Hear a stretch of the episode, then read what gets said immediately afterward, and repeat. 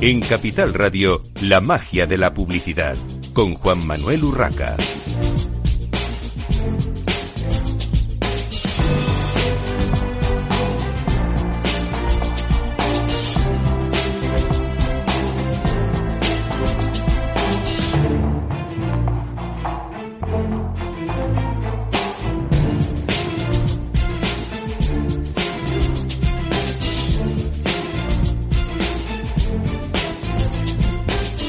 Buenos días y bienvenidos un viernes más a la magia de la publicidad en Capital Radio. Les habla Juan Manuel Urraca.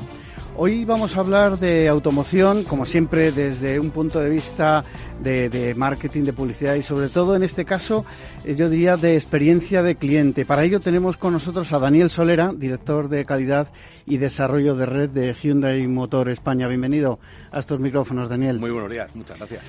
Bueno, eh, para situarnos, eh, ¿de qué departamento depende este, este área? Eh, ¿Quién tiene la, responsabilidad de su desarrollo y cómo lo lleváis, cómo lo planteáis desde Hyundai en España? Pues mira, es un área que al igual que está la dirección de ventas, la dirección, la dirección de marketing, la dirección de postventa, es una dirección, la dirección de calidad y desarrollo de red, del que soy el director. Y básicamente, bajo el área de calidad, lo que está es el departamento de experiencia de cliente junto con, el contact center, más el departamento de formación. Y luego en la parte de desarrollo de red, pues está todo lo que es apertura de concesionarios, imagen corporativa, estándares y demás. Y dependemos, o dependo, directamente de la, de la dirección general. ¿Y qué relación eh, dirías que tenéis con, con, digamos, el departamento eh, puro de, de marketing y publicidad? Pues al final mi área es un área transversal no, no, no podemos hacer nuestra guerra por nosotros mismos. Al final colaboramos, lógicamente, con el, con el departamento comercial, con el departamento de marketing, con el departamento de postventa, pues eso, en asegurar la mejor de las experiencias de los clientes que nacen, pues muchas veces desde la publicidad, ¿no? Desde el marketing, cuando el cliente está en su casa viendo la tele o lo que sea y piensa y, y empieza a pensar en comprarse un coche, bueno, pues ahí arranca todo, todo esto. Daniel, eh, en muchos sectores, yo diría que en todos los sectores, cada vez se habla más de experiencia de cliente, pero ¿desde cuándo es consciente la marca de la necesidad de aunar esos esfuerzos en el área de, experiencia de cliente, en concreto en Hyundai, evidentemente? Pues aunque pueda ser un poco pretencioso, yo diría que desde siempre. Pero sí que es cierto que el 2015 supuso un, yo creo que un, pistoletazo. Hasta el 2015 eh, en el departamento de ventas y en el departamento de postventa había un equipo en cada una de las áreas que trabajaba la experiencia de cliente, pero la trabajan, hay que ser honestos, un poco también en formato silos, en formato eh, autónomo, y a partir del 2015 es cuando se crea la dirección y se traen los, los equipos que habían en ventas y en postventa, se bajan a una misma, a una misma dirección y es, yo creo que ese sí que ya supuso el, el, visualizar bien, el, poner encima de la mesa que queríamos hacer algo bastante potente en términos de experiencia de cliente. Ese sería el 2015. ¿Y, desde cuándo se, trabaja específicamente en este tema? O sea, en 2015 entiendo que, se crea el, departamento, por lo que nos has comentado, diríamos que sería la fecha o, como tú decías, pistoletazo de salida para este departamento de, calidad, de experiencia de cliente y, desarrollo de, la red. Pero, ¿cuándo se empieza a trabajar, a poner, digamos, planes o medios para eh, llevar esto a cabo de forma eh, efectiva, ¿no? Pues mira, yo voy a hacer casi 23 años en la compañía y yo cuando entré ya estaban estas áreas. Ya, ya había una preocupación por, por lo que vive el cliente, por lo que siente el cliente. Hacíamos encuestas para conocer su, su, su, parecer, su vivencia con nosotros. Y ya te estoy hablando hace 23 años. O sea, que lleva estando en nosotros de siempre. Al final yo creo, consideramos que, que es, es una pata más del negocio, no solamente tener buenos coches con una calidad excelente, sino además tenemos que mimar y cuidar ese trato que se da a los, a los clientes. ¿Cuál dirías, eh, Daniel, que es la principal premisa de Hyundai de cara a ofrecer esa mejor experiencia a los clientes de, de la marca o, o no clientes? Mm. Pues, pues si lo llevamos al final, voy a empezar casi por el final. El final es que solo queremos clientes satisfechos, que eso lo quieren muchas compañías, no solo de automoción, sino de cualquier otro sector, ¿no? Pero nosotros lo, lo, lo, lo, ejemplarizamos con el compromiso de evolución, que es tan sencillo como tú te compras un coche, te compras un Hyundai, tienes 30 días o 2.000 kilómetros para probarlo, y si no te satisface, por el motivo que sea, porque además no tiene letra pequeña, porque no te gusta el color, porque no anda como esperabas, porque no te entra en el parking, por el motivo que fuera, nos lo devuelves. Solo queremos clientes satisfechos. Y eso es un factor bastante diferencial en automoción por descontado, pero, pero también en otros sectores, ¿no? Entonces, si nos vamos a esa esencia del final es solo queremos, solo trabajamos por tener clientes completamente satisfechos. Y si algo hemos hecho mal, pues eh, nos lo devuelven el coche y, y, ha sido una lástima habernos equivocado.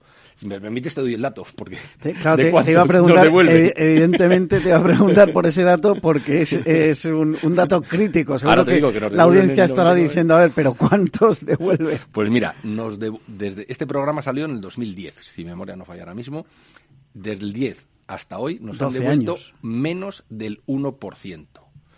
Y de ese 1% que nos devuelven, por dejarlo en 1%, el 69% se compra otro Hyundai.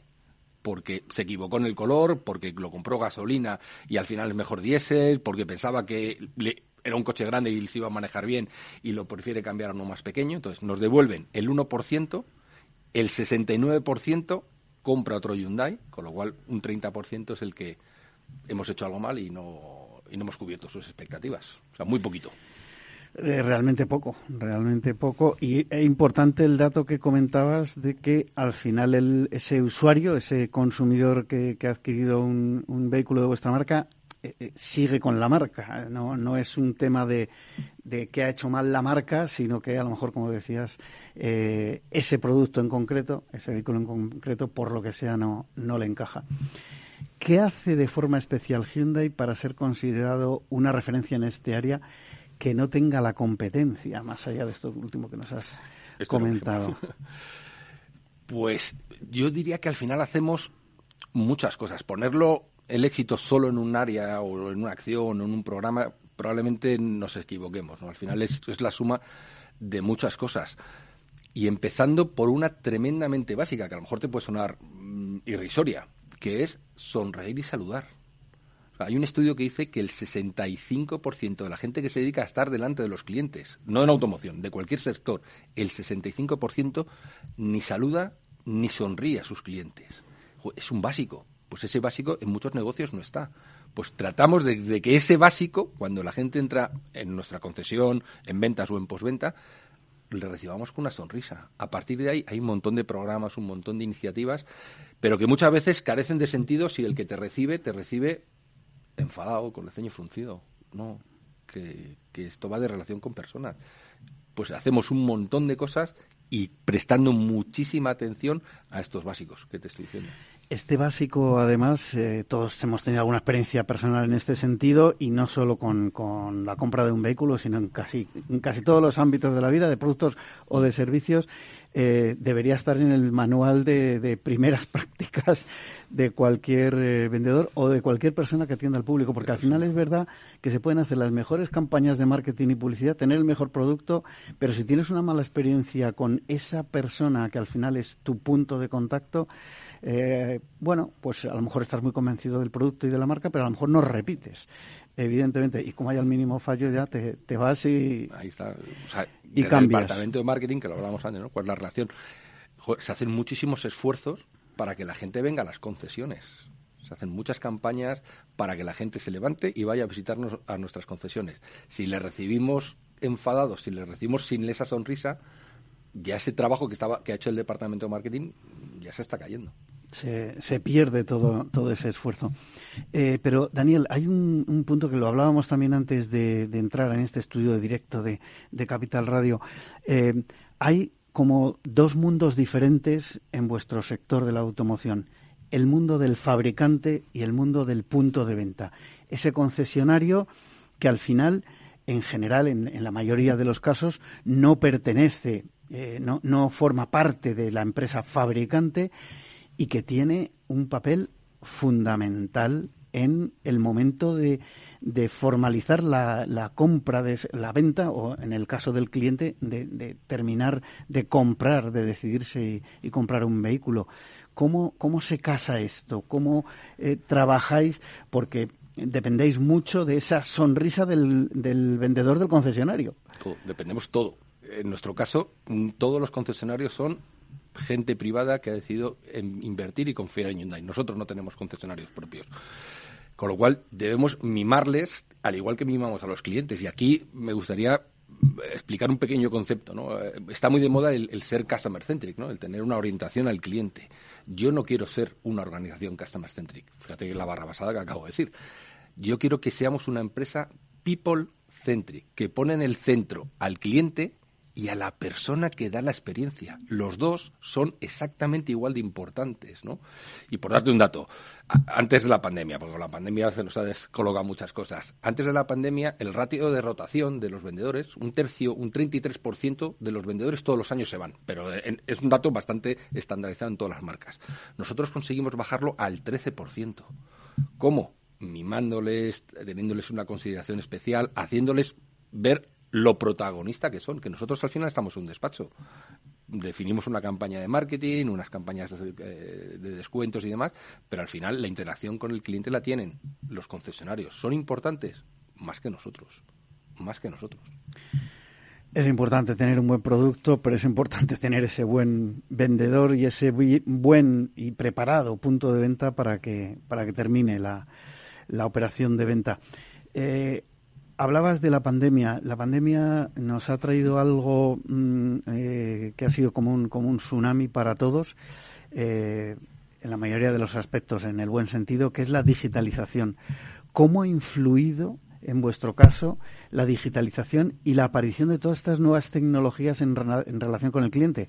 Porque aunque no, no es motivo de esta entrevista, eh, cosas como el metaverso y, la digitalización de los puntos de venta también es algo que, que está ahí y volvemos a lo mismo, no solo en el sector del automóvil, en todos los sectores y entiendo que de alguna manera se ha modificado también la, experiencia del cliente gracias a estas tecnologías o, no. Cuéntanos cómo lo habéis vivido desde vuestra marca. la respuesta es que sí, nos ha tocado a todos. ¿no? Eh, ahora somos todos más digitales, todos hacemos mucho más búsqueda de información, mucho más trabajo desde el ordenador y no desde el punto de, del punto físico de venta, ¿no? Entonces, un, un ejemplo de este, de este cambio, de esta digitalización, es que nosotros ahora el cliente cuando ve las campañas de marketing y entra en la web y empieza a trastear en la web, a través de la web puede ponerse en contacto con una concesión y que ese vendedor le enseñe el coche desde su casa. Conectan la cámara, tienen la entrevista que podrías tener visitando presencialmente la, exposición. Bueno, pues lo hemos digitalizado para que el vendedor pueda darle el mismo servicio como si hubiese entrado andando con sus piernas en la, en la concesión. Es cierto que todavía tenemos recorrido ahí porque bueno, también nos hemos digitalizado un poco a, casco porro, ¿no? Llegó la, pandemia y todas las empresas nos tuvimos que digitalizar a lo bestia, ¿no? Entonces, bueno, pues ahí tenemos todavía margen de, margen de mejora para dar una mejor eh, una mejor calidad de, la experiencia del cliente. Pero esto es un ejemplo. El, que el cliente pueda desde su casa, desde la oficina, entablar una conversación eh, y que le puedan enseñar el coche está en todos nuestros concesionarios, en todos los puntos de venta en España. ¿Y ha cambiado también la forma de, eh, digamos, de interactuar de ese cliente directamente con vosotros o, sigue siendo el concesionario el que, con este ejemplo que has dado, es, eh, digamos, la, la, primera puerta o la, o la puerta principal para entrar hacia vuestra marca y hacia vuestra gama de, mm. vehículos? Pues se producen las dos cosas, ¿no? Al final las webs de, los, de las marcas eh, son un, portal de entrada muy importante y muchos clientes ahí ya dejan sus datos, ¿no? Eh, oye, quiero una prueba dinámica, quiero un catálogo, quiero una información. Al final, toda esa información, toda esa información de clientes que tenemos, se la pasamos a los concesionarios, que son los que realizan el resto del, del proceso. Y hay clientes que directamente se ponen en contacto con los concesionarios, con lo cual tenemos esas dos fuentes, el contacto directo con la marca a través de la web nuestra o de muchos otros canales o directamente a través de la red de concesionarios. ¿Qué más proyectos basados en digitalización habéis lanzado desde Hyundai? Pues por ejemplo, uno, uno muy, muy, muy, muy potente, que es el modelo de suscripción, ¿no? Se lleva hablando mucho tiempo que la gente va a dejar de comprar coches por tener los Netflix de los coches también, ¿no? El, pagar una cuota mensual que te incluya todo. Bueno, pues hemos sacado Motion Subscription, lo hemos sacado en Madrid, en Barcelona, en Levante, donde completamente digital, a través de una, de, de, una app, el cliente puede comprarlo, puede suscribirse a un coche. Y la única interacción humana que hay es en la entrega, que tiene que ir a un concesionario donde le entregamos el coche, le explicamos el, el funcionamiento y demás. Pero el resto del proceso es completamente digital. La contratación, todo. Pero es un modelo, entiendo, tipo car sharing, o sea, eh, utiliza el vehículo mm, solo mientras lo necesita y lo devuelve a ese concesionario. en este caso no. en este caso es un periodo más largo. Depende de los meses, 3, 6, 12, 24 meses. sería y un lo tiene alquiler. Sería, exacto, un formato. Oye, me suscribo durante 12 meses.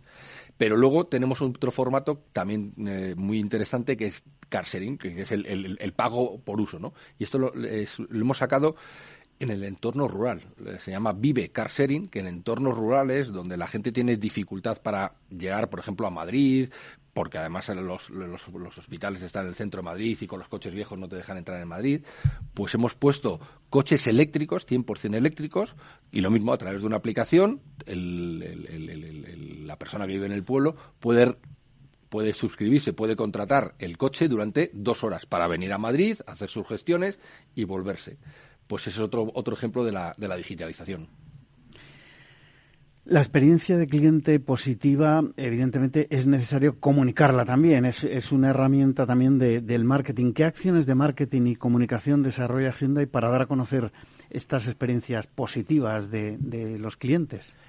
Lo que no hacemos es directamente un anuncio en televisión contando lo bien que lo hacemos y lo, y lo contento que están nuestros, nuestros clientes. Pues podría sonar un poco un poco, bueno, un poco especial, ¿no? Lo que sí que hacemos es tratar de estar en todos los foros, eh, cada vez nos invitan más a congresos a contar nuestras experiencias. Eh, en redes sociales, por descontado, sí que es un, es, un, es un foro muy bueno para contar todo lo que hacemos, pero sí que es cierto que no, no ponemos un anuncio en televisión contando las maravillas de lo que, de lo que hacemos. Tenemos otras, otra serie de canales donde podemos dar a conocer todo esto.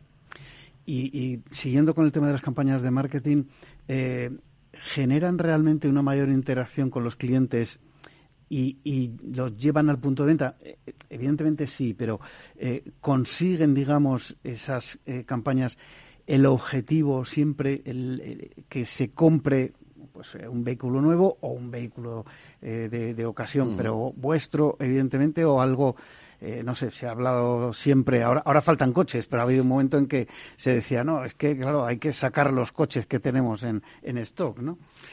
Eh, sí, sí, sí, sí, sí ayudan. Las campañas, lógicamente, el principal objetivo es despertar el interés sobre nuestra marca. Al final, cuando estamos en modo compra o el cliente está en modo compra coche, pues a través de las campañas, lógicamente, lo que hacemos eso es despertarle ese, oye, que Hyundai está aquí, oye, que Hyundai puede ser una, una opción de compra realmente valiosa y potente, ¿no?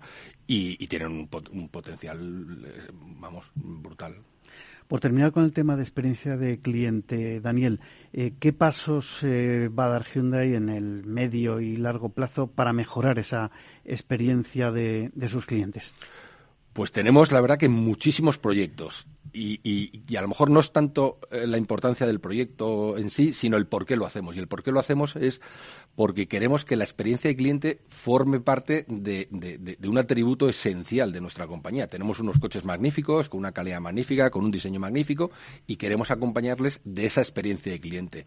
Proyectos tenemos infinidad, casi yo diría que tenemos más proyectos que días tiene el año para poder ponerlos en marcha todos, pero sobre todo es el objetivo es ese. ¿eh? Queremos convertirnos o tratar de convertirnos en una referencia del mundo de la experiencia de cliente. Y ya por, por terminar, eh, Daniel, eh, estamos en unos momentos eh, que vamos a decir de máxima incertidumbre en todos los sentidos. comprar un vehículo es dar un paso importante en la vida.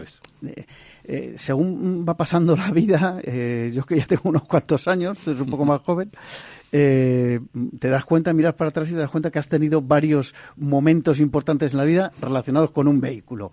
Y, y son mm, pocos comparado con, las compras de, otro tipo de, artículos que consumimos, pero son muy, muy importantes. Quizá no tanto como la casa, pero, pero cercano. Hay gente que se cambia más de casa que, de coche casi.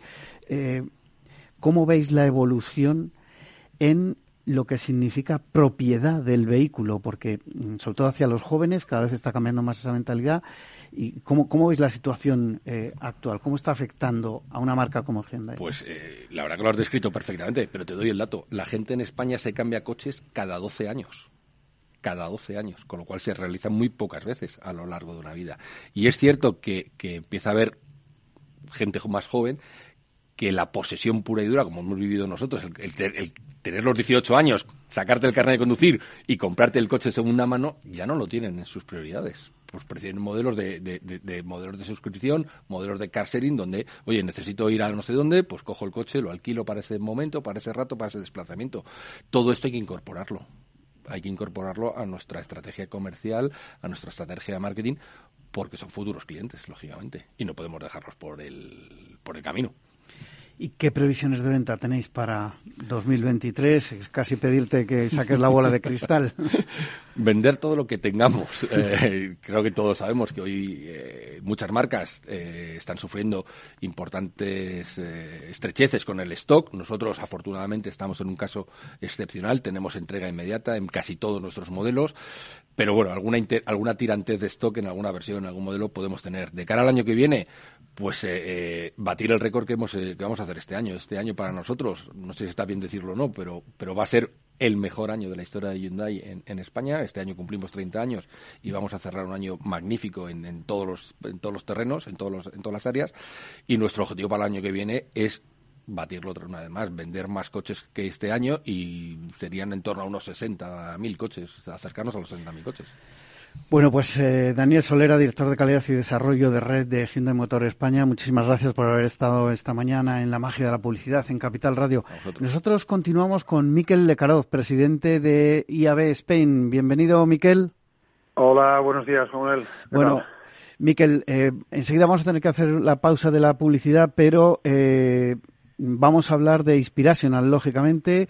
Eh, ¿Cómo ha sido el, evento? En, un minutito, eh, a rasgos eh, generales y luego pues, ya vamos entrando en detalle.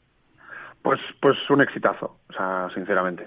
muy orgullosos, muy orgullosos de lo que ha sido el Inspirational en cuanto a participación, los premios, la audiencia congregada, tanto en el ciclo de conferencias como en la noche inspiracional como en, eh, tanto en presencial como en online, eh, en fin, no sé, todo el espíritu que, que trasladamos, ese open to openness, ¿no? Abierto a estar abierto, eh, abierto, a abrirse, abierto a abrirse, ¿no? Pues despertar la curiosidad. yo creo que se ha cumplido con, con de sobra, ¿no? El, patrocinadores que han repetido, patrocinadores que han tripitido por tercer año seguido, la verdad es que es para, para estar orgullosos y, y la verdad que, bueno, encantados, ya empezando a preparar el, 23, o sea que... Recuérdanos brevemente, ¿cuál ha sido el lema de esta edición? El lema siempre, llevamos dos, tres años haciendo el open to openness, ¿vale? Es una actitud a, estar abierto, ¿vale? A tener la cabeza siempre abierta, a despertar la curiosidad, a, dejarse sorprender a través de la inspiración, a, desaprender, ¿no? Algunas veces es importante desaprender cosas que teníamos, eh, esquemas mentales en la cabeza para poder venir a, a, abrirte a nuevas, a nuevas ideas, ¿no? Entonces, mm, trabajamos mucho eso, la transformación, eh, un proceso irreversible y que, que, que, va a cambio a mejorar, a la evolución. Eso es un poco, y esos son los contenidos y la gente que traemos. Ahora nos, nos terminas de contar todo eso. Hacemos una breve pausa para la publicidad. En la magia de la publicidad en Capital Radio. Enseguida seguimos.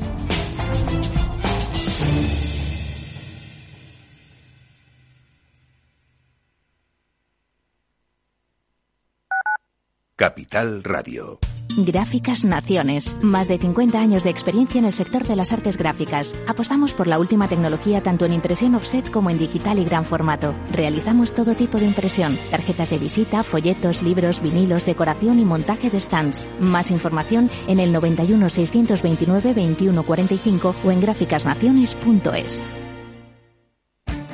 Esto te estás perdiendo si no escuchas a Rocío Arbiza en Mercado Abierto. Eduardo Martínez, cofundador de la FinTech Tokio. El mercado africano también está creciendo muchísimo. Hay que tener en cuenta que tanto el mercado asiático, africano y latinoamericano es un mercado donde hay más penetración de móviles que de banca, por lo cual eh, propuestas digitales que puedas tener en el móvil son muy eficientes para ese tipo de mercados. Mercado Abierto con Rocío Arbiza.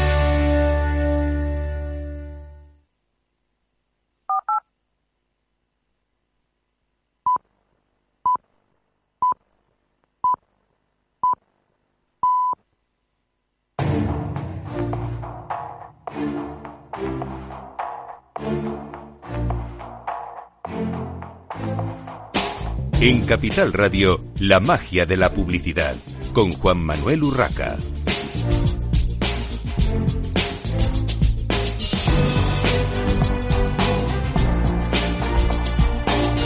Continuamos en esta mañana de viernes con Miquel de Caroz, presidente de IAB Spain, hablando de eh, Inspirational, de esas eh, jornadas profesionales, de los premios de la noche. Inspirational nos estaba hablando de, del lema de estas últimas ediciones y de que en rasgos, eh, rasgos generales eh, ha sido un éxito. Eh, Miquel, además de la organización por parte de IAB Spain, ¿qué otras empresas y asociaciones han participado en el evento como colaboradores o, patrocinadores? Pues mira, eh, patrocinadores, como te digo, eh, pues encantados, porque la lista es, es, enorme. Espero no dejarme ninguno, pero Accenture son, Agin, Via Lion, Criteo, Google, Avas Media Group, Integral Life Science, eh, Magnite, Meta, eh, la antigua Facebook, Naturgy, Nielsen, Pinterest, Public, eh, PubMatic, Show Heroes, Traders, TikTok, Twitch, o sea, ya ves que es, enorme, ¿no? Y Shander, la última, la antigua Nexus, ¿no? Esos son los patrocinadores directos. Y luego tenemos como empresas, asociaciones colaboradoras, pues las principales, pues desde la Asociación Española de Anunciantes, la EA, la Asociación de Productoras Publicitarias de España, la APCP, la APG, la Asociación de Branded Content, eh, española, la Asociación de Empresas de Comunicación Publicitaria de la Comunidad de, Valenciana, es decir, muchas asociaciones amigas con las que con las que colaboramos, nos ayudan a distribuir eh, y, a, promocionar el evento. ¿no? Y esto solo, los patrocinadores que he denunciado son solamente los patrocinadores del evento. La Noche Inspiración tenía otros patrocinadores también. Sí, en total, según los datos que me pasasteis por aquí, tengo 19 patrocinadores y 5 asociaciones colaboradoras. Correcto. Eh, un, un, buen número y, entiendo que una complicada gestión para eh, poner de acuerdo a todo el mundo y, bueno, pues apoyar esta, esta iniciativa inspiracional. Pues, eh, Y, Miquel, ¿Cómo nos portamos los medios? Porque habéis tenido también unos cuantos media partners, entre otros Capital Radio. Sí, sí, Capital Radio, ha estado eh, Marketing Directo, el, programa, el, el, programa La Publicidad, eh, Programmatic Spain, ha habido, ha habido un nombre muy importante de medios con que estuvisteis además presentes en la, en la propia gala de entrega de los premios y todo lo demás. Y siempre es, es de agradecer que nos, que nos deis esta visibilidad, ¿no? Pero como te digo, nosotros muy contentos. El, evento es complicado, como tú has dicho antes, es muy complicado porque mover a, a 1.300 personas asistentes presenciales con todos estos patrocinadores, con la cantidad de ponencias que ha habido, 2.600 eh, personas online que han estado siguiendo, las 400 personas en la entrega de premios y casi casi 600 en el cóctel y la fiesta que, se, que hubo posterior, eh, requiere mucho, mucho trabajo. Y ahí el equipo de IAB de organización, pues que lo lidera eh, Vicente, Vicente Femenía y todo el equipo lo hacen, hacen un trabajo, un trabajo magnífico, vamos. ¿Y cómo ha sido la participación en cuanto a profesionales, eh, asistentes? ¿Se ha superado eh, los datos del año anterior? Sí, sí, sí, sí. Te digo que, se ha habido mil, ¿cuánto era exactamente? Mil trescientos asistentes presenciales, ¿vale? En, personas que han estado, no sé si si quieres que lo cuente, pero el, el, evento se hizo en dos, dos partes, ¿de acuerdo? Primero una parte que fue presencial, eh, y esto lo hicimos en el, em, en el teatro, eh, ¿cómo se llama? En el cine, joder, teatro de cine. Cine proyecciones, ¿vale? Pues el día 17 y el día 18 hubo dos jornadas completas. La primera parte en presencial, la mañana, y luego la tarde era en formato streaming, ¿de acuerdo? Solo formato online. Entonces, la mañana presencial y streaming y la parte de la tarde online. Entonces, ahí, como te digo, 1.300 personas que han accedido, accedido al, al, cine proyecciones para ver los, las, las, eh, las ponencias. Eh, y ha habido pues ponencias de muchísimo tipo, ¿no? Y de todo tipo de contenidos, de personas, ¿no? Pero por eso, me han mencionado mucho pues la participación de, de Jordi Oñate, de Pixar Animation Studios, ¿no? Eh, hablando un poco de lo que ha sido Pixar, la innovación y cómo, cómo han, han, eh, han conseguido, pues eso, dónde está Pixar, ¿no? Y también muy inspiracional, por lo visto, fue eh, la ponente, pues luego a mí me ha parecido la ponencia de Manuel Blanes, es un ex ejecutivo que ha trabajado muchos años en, en la industria y que ahora pues ha transformado su vida como monje tibetano. Entonces, pues yo comentó ahí un poco una experiencia bastante inspiracional y bastante diferente, ¿no? Así que fue, que fue muy, muy inspirador, por decirlo. Bueno, siguiendo con el ciclo de, conferencias, que como decías fueron los días 17 y 18 de, octubre en el Cine Proyecciones, eh, ¿cuántas salas se, se ocuparon y eh, cuántos eh, ponentes, tanto nacionales como internacionales? Porque ahora nos contarás que hubo un buen plantel de, de ponentes hubo en, esta, en estas sesiones, en estas conferencias. Hubo seis, seis salas temáticas digamos seis, seis temáticas específicas que hablaron desde digital business, con entertainment, entertainment y gaming, toda parte de juegos, streaming, streamers, creadores de contenido, etcétera. La sala de e-commerce, en donde hablamos de temas tan importantes como contenido omnicomentado, omniconectado, retail media, metaverso, live shopping, brand commerce, social shopping, todo ese tipo de cosas tan, tan calientes. Otra de sala de content y connected media, ¿de acuerdo? Desde pues cómo están llegando formas híbridas de gestión de contenido, cine, música, literatura, artes escénicas.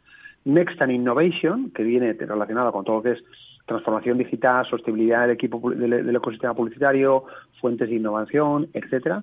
Y la última sala, que es la sala de data, en donde un elemento muy importante dentro de lo que es el mundo de la publicidad digital, todos los retos y oportunidades que hay alrededor de, de los datos, de la programática, de la privacidad, etcétera, etcétera, ¿no? Esos fueron en salas temáticas. Y ponentes, pues, pues prácticamente 70 personas, 70 ponentes de, pues, compañías, pues, desde, espera que tengo aquí la lista, desde, desde Dinex Pixar hasta Audible, Meta, Google, El Corte Inglés, Twitter, Accenture, Song, Twitch, eh, Center, Shandar, en fin, eh, y directores de cine, escritores, influencers, ha habido ha habido mucha gente. Un plantel muy muy completo. enorme, enorme, enorme. Eh, según los datos eh, que tengo aquí, más de 2.600 asistentes online, porque eh, bueno, aunque había estaban las salas y, y, se podía ir físicamente, pero ha habido también una muy buena participación online. Claro, efectivamente. O sea, como he dicho, el 17 y el 18 por la mañana se podía ir presencialmente o se podía ver en, en streaming, en directo, en streaming. Y luego los, el 17 y 18 por la tarde solamente era en streaming. Entonces, juntando toda la gente que ha estado en online, son 2.600 personas, que para nuestro nivel y para lo que es el, la, dimensión del, evento es, es muy importante. ¿no? Hemos superado las cifras del año pasado, eh, con lo cual estamos, estamos muy contentos, muy contentos con, con la reacción de la gente. Y, Miquel, eh, ¿cómo ha sido recibida por los asistentes y patrocinadores la nueva identidad visual del festival. A mí personalmente, eh, bueno, ya lo habíamos comentado en algún programa previo, eh, porque habíais hecho una presentación para prensa y demás. Eh, a mí me encantó, pero estas cosas del diseño, bueno, cada uno tenemos nuestros gustos, ¿no? En general, ¿cómo, cómo ha sido? Claro. La, cómo, ¿Cómo se ha recibido esta nueva identidad? Lo que nos han trasladado en general, la gente le ha gustado. Eh, la idea y el concepto que, se habló cuando empezamos a pensar en esto es la de mm, conseguir transformar un trofeo en una escultura. ¿Vale? O sea, que forme parte de algo más decorativo, que no sea mm, un trofeo más que está en muchas agencias, tú vas ahí a las agencias y te encuentras a visitarles y te encuentras con todos los premios que han ganado y tienes una mesa con un montón de premios y son todos muy parecidos y son todos lo que buscábamos es que Inspirational pues, se convirtiera en algo más decorativo, que tenga un valor más allá de lo que es el puro trofeo. Entonces, pues trabajamos con una, con una agencia que se llama Lady Brava, ¿vale? que, que, ha entendido muy bien y, ha generado este, este nuevo diseño basado en la fusión de la I, la Inspirational, y una especie de lámpara, ¿no? que además es, son sostenibles, en fin. Todo eso a mí me, personalmente me ha gustado y la gente en general ha transmitido, ha transmitido que es, es mucho más bonito que cualquier premio que hemos visto en general en los, en los festivales. Con lo cual, yo creo que estamos, estamos todos muy contentos con el premio. Bueno, los premios, eh, eh, la verdad es que la noche fue, fue brillante, bajo mi punto de vista. Yo creo que eh, además habéis cogido un, un, ritmo de presentación de los premios eh, muy bueno. Eh, sí. Hace años, no solo en Inspiración, sino también en otras, en otras galas de, del sector, digamos que nos quejábamos de, de, del tiempo que se empleaba hasta cuatro o cinco horas. Era, era tremendo. Yo creo que la agilidad es muy importante y habéis conseguido un ritmo espectacular. sí estábamos muchas muchas personas, eh, eh, hasta 550, según Correcto. tengo el, el, dato, y yo creo que fue muy, muy ágil. Eh, una pregunta que seguramente antes de pasar a, a repasar brevemente los, eh, el palmarés, eh, seguramente muchos oyentes o algunos interesados pueden estar pensando ahora, ¿se puede ver ahora, a posteriori, la, la gala grabada? Sí, sí, sí, absolutamente. Está en el canal de YouTube de IAB Spain. ¿vale? Traes en, está en YouTube, buscas IAB Spain y ahí tenés el, en streaming la gala. Está, está la grabación de la gala, ¿vale? Bueno, eh, pues si te encantado. parece, Miquel, eh, rápidamente repasamos los sí. premios. Agencia del año... Ogilvy. Ogilvy. Ha ganado. Anunciante ha ganado. del año... La DGT, Dirección General de Tráfico. Gran Premio Inspirational. Pues la campaña que se llama Los 36. ¿eh? La ha hecho efectivamente Ogilvy para la DGT. ¿vale? Está, es muy, es una campaña muy, muy, muy impactante. Lo que hay que, hay que verla porque esa está emocionante. En el resto de campañas, si te parece, vamos a destacar solamente los oros, porque si no nos alargaríamos demasiado. Campañas eh, integradas, oro para. Es... Espera, te lo voy a, te lo voy a decir que lo tengo aquí en, en una lista. Campañas integradas, eh, efectivamente, los 36 de, de DGT, Compromiso social corporativo no había oro. No había oro, no. Branded content tampoco. Digital experience, sí que hay un oro. Sí, la esencia de un cuadro, una exposición olfativa que hizo eh, Air Perfume, se llama la, esto, para el Museo del Prado. Esta me pareció muy, muy interesante. Además. Muy impresionante, sí, muy impresionante. Habrá que intentar y entender o captar olores y, y esencias de cuadros, la verdad que sorprende muchísimo y ha, ha tenido muchísimo éxito. Estrategia de branded content, otra que a mí personalmente me gustó. Sí, ING eh, ganó la campaña de, de, de señora Rushmore, Rushmore con Imedia Wink y Prospect para ING que se llama Nómadas. Estrategia e influencia. Pues eh, Ogilvy para Finetwork en el wallpaper, el wallpaper de, de Ibai, se llama la campaña. Ideas disruptivas. Pues eh, fue Accenture Song para Fundación de Mujeres y Twitter que se llama Verify, Verify for Good. Mejor uso de la data. La, el Gran Premio, eh, Ogilvy para DGT con los 36.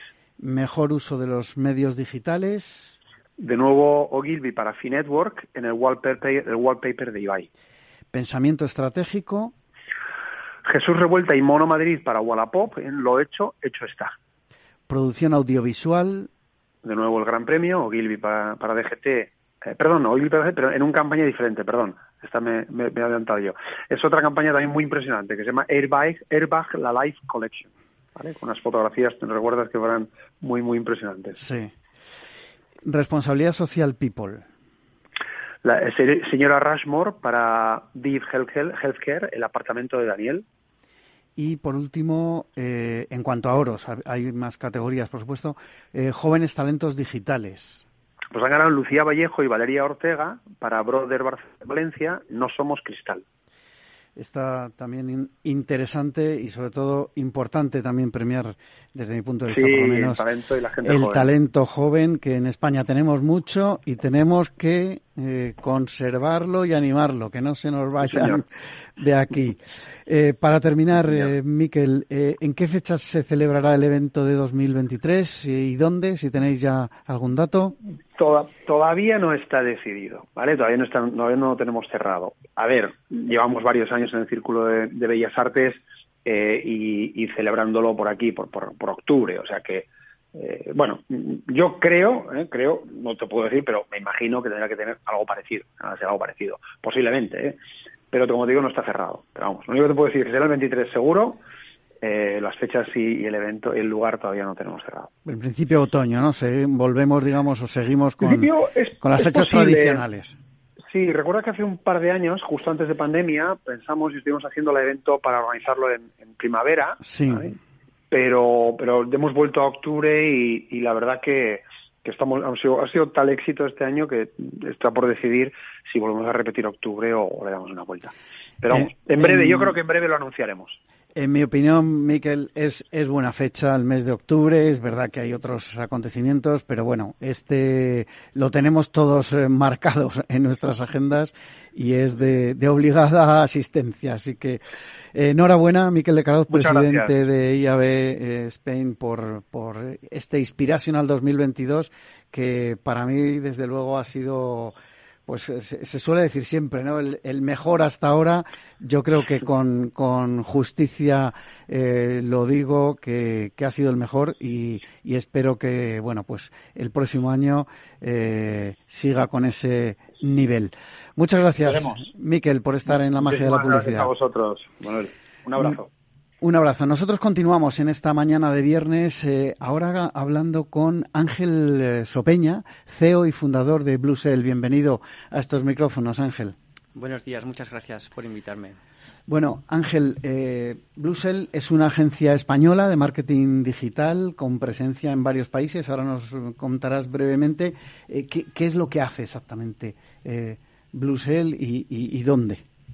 Bueno, Bluecell es una empresa que nació con vocación digital. Eh, las empresas que trabajamos en digital somos muy camaleónicas, yo digo, ¿no? Entonces, no realmente nos vamos adaptando eh, a los tiempos. Actualmente nos posicionamos como una agencia eh, creativa digital. empezamos en el 2010 y ahora mismo pues somos cerca de 50 empleados con oficinas en Madrid, en Ciudad de México, Bogotá y Miami. ¿Y qué ofrecéis a las marcas, eh, Ángel, que no hagan otras agencias de marketing digital? Porque coincidirás conmigo en que ahora mismo, desde hace unos años, habéis crecido en número como setas, como se suele decir, ¿no? Hay muchísimas agencias digitales. Muchísimas. Nosotros el posicionamiento lo buscamos en un ADN que llevamos dentro también, dentro de la empresa, que es la innovación. Entonces, eh, intentamos siempre llegar a soluciones eh, con caminos diferentes y, obviamente, que se puedan realizar. Habéis realizado campañas eh, muy especiales, eh, algunas con personajes y marcas muy potentes, y me gustaría que nos eh, explicases alguna de ellas. Cuéntanos en concreto el caso de la campaña de Lola Índigo con Spotify y los hologramas, porque es, esta es una campaña curiosa. Bueno, nosotros llevamos varias acciones para Spotify y Spotify siempre nos pide algo diferente. Ellos hacen pitch con agencias en cada acción y eh, tenemos que intentar siempre innovar. En el caso de Lola Índigo, que era un artista que conocíamos, porque somos agencia eh, de Universal, eh, lo que teníamos que pensar en un lado de Spotify y por otro lado del artista, ¿no? Porque el artista al final también es el que toma la decisión. Entonces se nos ocurrió cómo llevar a Lola Índigo a la calle. ¿Cómo llevarla? Pues con un holograma. Era algo que no se había realizado y lo teníamos además planteado en una acción de exterior entonces, eh, la acción al final, lo que hicimos fue Lola Índigo vino a nuestras oficinas, que tenemos un estudio, la estuvimos grabando en diferentes posiciones para luego crear un holograma. El reto que teníamos es cómo sacar ese holograma a la calle. Pues eh, eh, hicimos con JCDeco una acción, cogimos un edificio entero en la Plaza de Santana y conseguimos que hacer un agujero a la lona y que nos dejaran un balcón que saliera a la calle. En ese balcón es donde pusimos el holograma en 3D de Lola Índigo.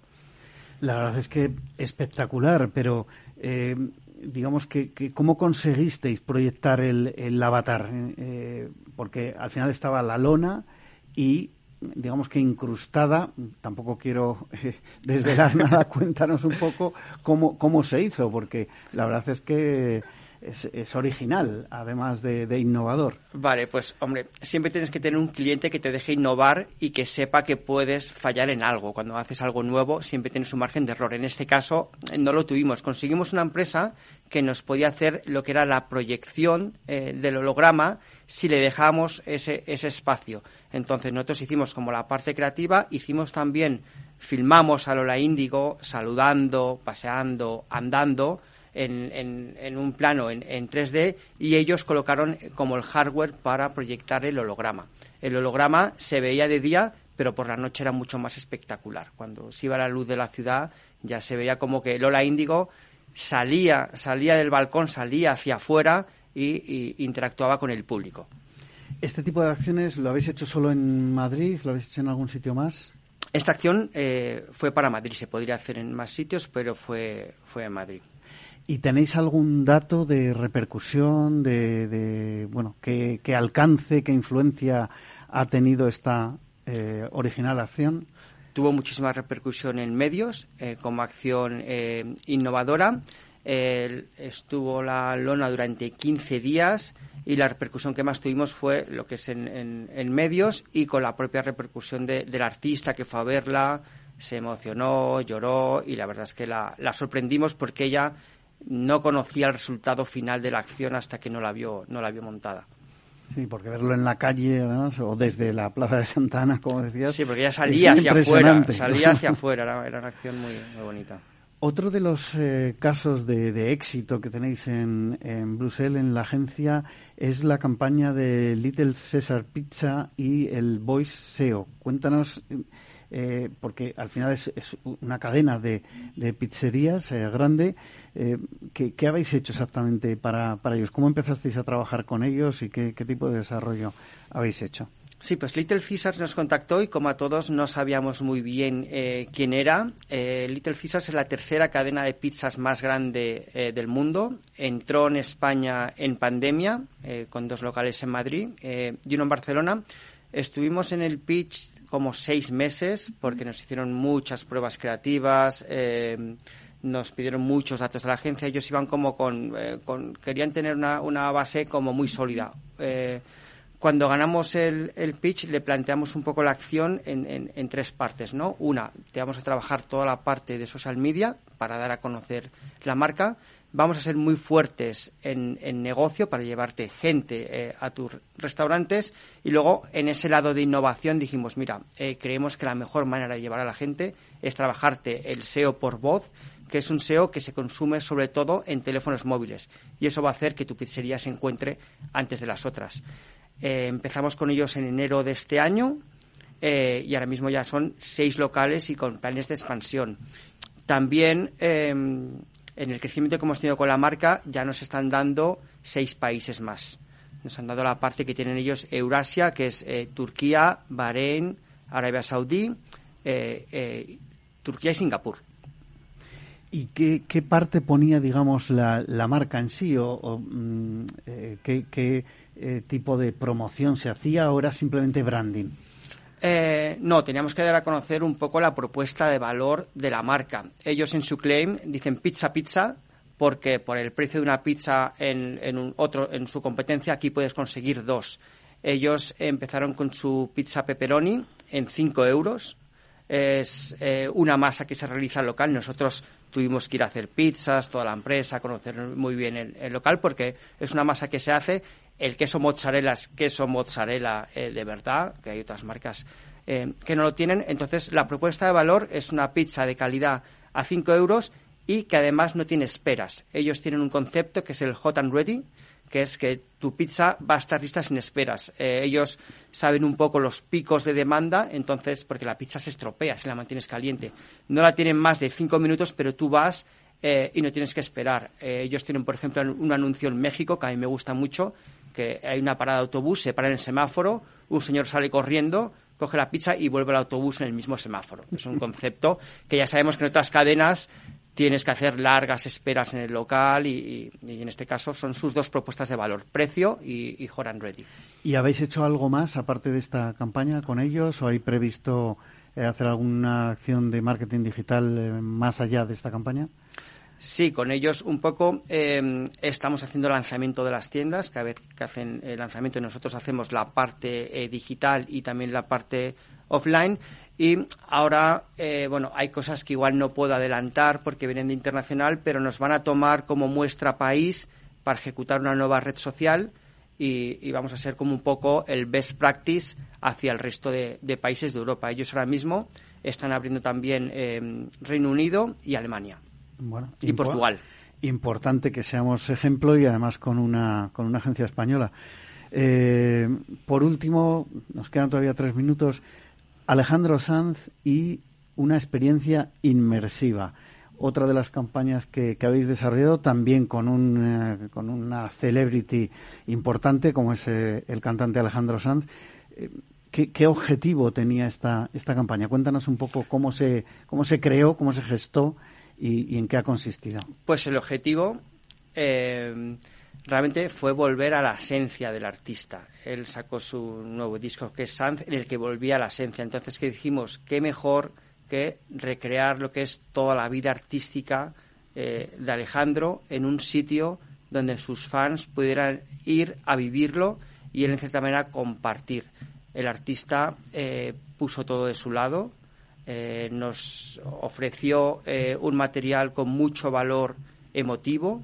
Tuvimos todos sus, eh, sus Grammys, em, ropa del artista, fotografías íntimas, todos sus, discos premiados, su guitarra, su tablón flamenco. Entonces fue un espacio como muy emotivo y donde recreamos toda la esencia del, del artista. Esto fue durante 10 días en Madrid. Hicisteis eh, con, con, Alejandro Sanz una especie de, de mini conciertos, una, una, audición especial con, con, pequeños grupos. Cuéntanos cómo fue esta, pues, esta acción. En este caso, no recuerdo bien las fechas, creo que era el 10 de diciembre el lanzamiento. Nosotros lo que hicimos es que unos fans que habían ganado un, un concurso, sus, sus mejores fans, podían ir a escuchar en primicia el nuevo álbum completo eh, en una experiencia también como inmersiva. Estaba, obviamente, controlábamos y firmábamos que no pudieran eh, meter móviles ni nada para grabar. Entonces, el artista eh, les saludaba y se escuchaba el álbum completo en una sala a oscuras y con una gran calidad de audio. Bueno, entiendo que esto es eh, hasta aquí y que tendréis eh, muchos nuevos proyectos. Nosotros despedimos ya a Ángel Sopeña, CEO y fundador de Blue Cell. Muchísimas gracias, Ángel, por habernos contado estas interesantes eh, experiencias, campañas innovadoras. A todos ustedes les espero el próximo viernes en La Magia de la Publicidad.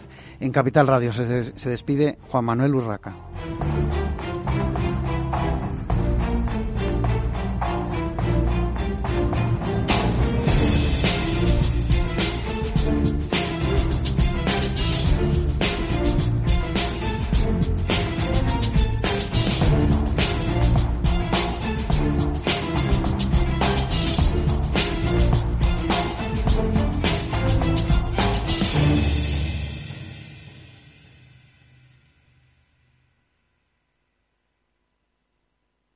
En abril, aguas no vi. El cambio climático lo ha cambiado todo y los riesgos son más y más imprevistos, como las sequías o el pedrisco. Por eso necesitas un buen seguro agrario. Contrata tu seguro de herbáceos, ahora con 10 puntos porcentuales más de subvención. Agroseguro, trabaja sobre seguro. Disfruta de la mejor cocina gallega en Montes de Galicia. Todo un clásico moderno en el barrio de Salamanca. Disfruta de la variada dieta atlántica, de las mejores carnes y pescados tratados con respeto y transparencia y regados con una de las mejores bodegas de la zona. En grupo, en familia o en pareja, Montes de Galicia te ofrece el espacio perfecto en cada ocasión. Esto te estás perdiendo si no escuchas a Rocío Arbiza en Mercado Abierto. Carlos Doblado, analista de Black Bear Broker. El gran problema que tienen los activos líquidos es que juegan contra nuestras emociones. Cotizan todos los días, nos ponen muy nerviosos. Una variación de 20 y 30% en el precio de los activos no significa que esos activos hayan cambiado en calidad, es decir, pueden caer mucho y, la vida sigue igual. Y eso hace poco confortable la renta variable cotizada en, trayectorias em, de mercados bajistas. Mercado Abierto con Rocío Arbiza.